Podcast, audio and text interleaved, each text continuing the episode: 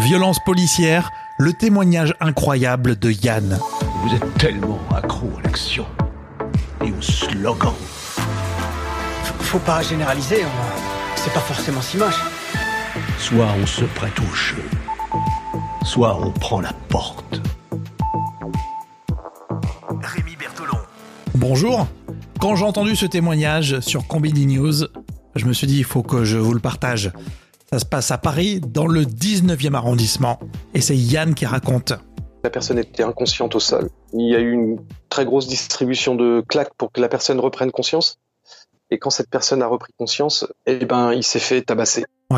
Vous êtes d'accord, ça choque? Alors pour comprendre, Yann, début septembre, est en garde à vue pour quelle raison? Tout simplement parce que notre association euh, aide les exilés dans la rue et il y a une personne qui se faisait renvoyer, qui dormait sur un bout de carton.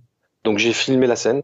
Ça m'a valu euh, un placement en garde à vue. Donc voilà, c'est bien. Combini News nous donne tous les éléments autour de Yann.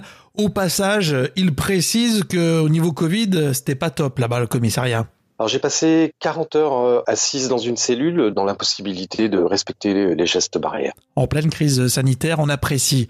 Alors juste à côté de Yann, il y a un co-détenu qui commence à faire du bruit. Les forces de l'ordre euh, le menacent, lui demandent de se calmer et après ça s'emballe. Euh, le co-détenu a continué à taper et à tambouriner. Ils l'ont sorti de sa cellule. Ils étaient au minimum trois agents. On n'a pas vu toute la scène et tout ce qui s'est passé. Par contre, ce qui est sûr, c'est qu'on a entendu les coups, on a entendu les hurlements. On était tous assez choqués par la scène, hein, même si on sait que des fois ça se passe mal dans les gardes à vue. On connaît pas le profil du co-détenu justement, mais euh, Yann fait une déduction. C'était bien sûr une personne d'origine. Euh, je- elle avait un très fort accent.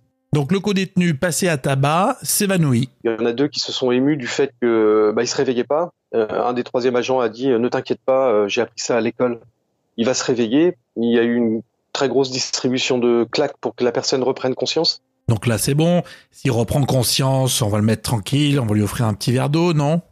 Et quand cette personne a repris conscience, eh ben il s'est fait tabasser. Un de mes co-détenus euh, m'a dit qu'il l'avait vu en sang. En sortant, Yann se rapproche de son avocat et décide de faire une main courante sur euh, bah, ce qu'il a vu au commissariat du 19e à Paris. Quand j'ai été déposé ma main courante, j'étais reçu euh, agréablement au commissariat du 19e. Les policiers qui ont pris ma main courante euh, le vendredi matin m'ont dit qu'ils n'étaient pas au courant du tout de ce qui s'était passé.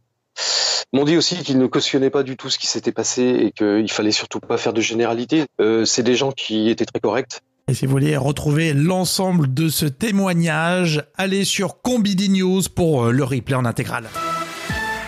Et pour aller plus loin, justement, le journaliste Valentin Gendreau a signé un livre choc qui s'appelle Flic aux éditions de la Goutte d'Or. C'est le récit d'une infiltration pendant près de deux ans au sein de la police française et d'un commissariat du nord de Paris, dans le 19e arrondissement de Paris, justement.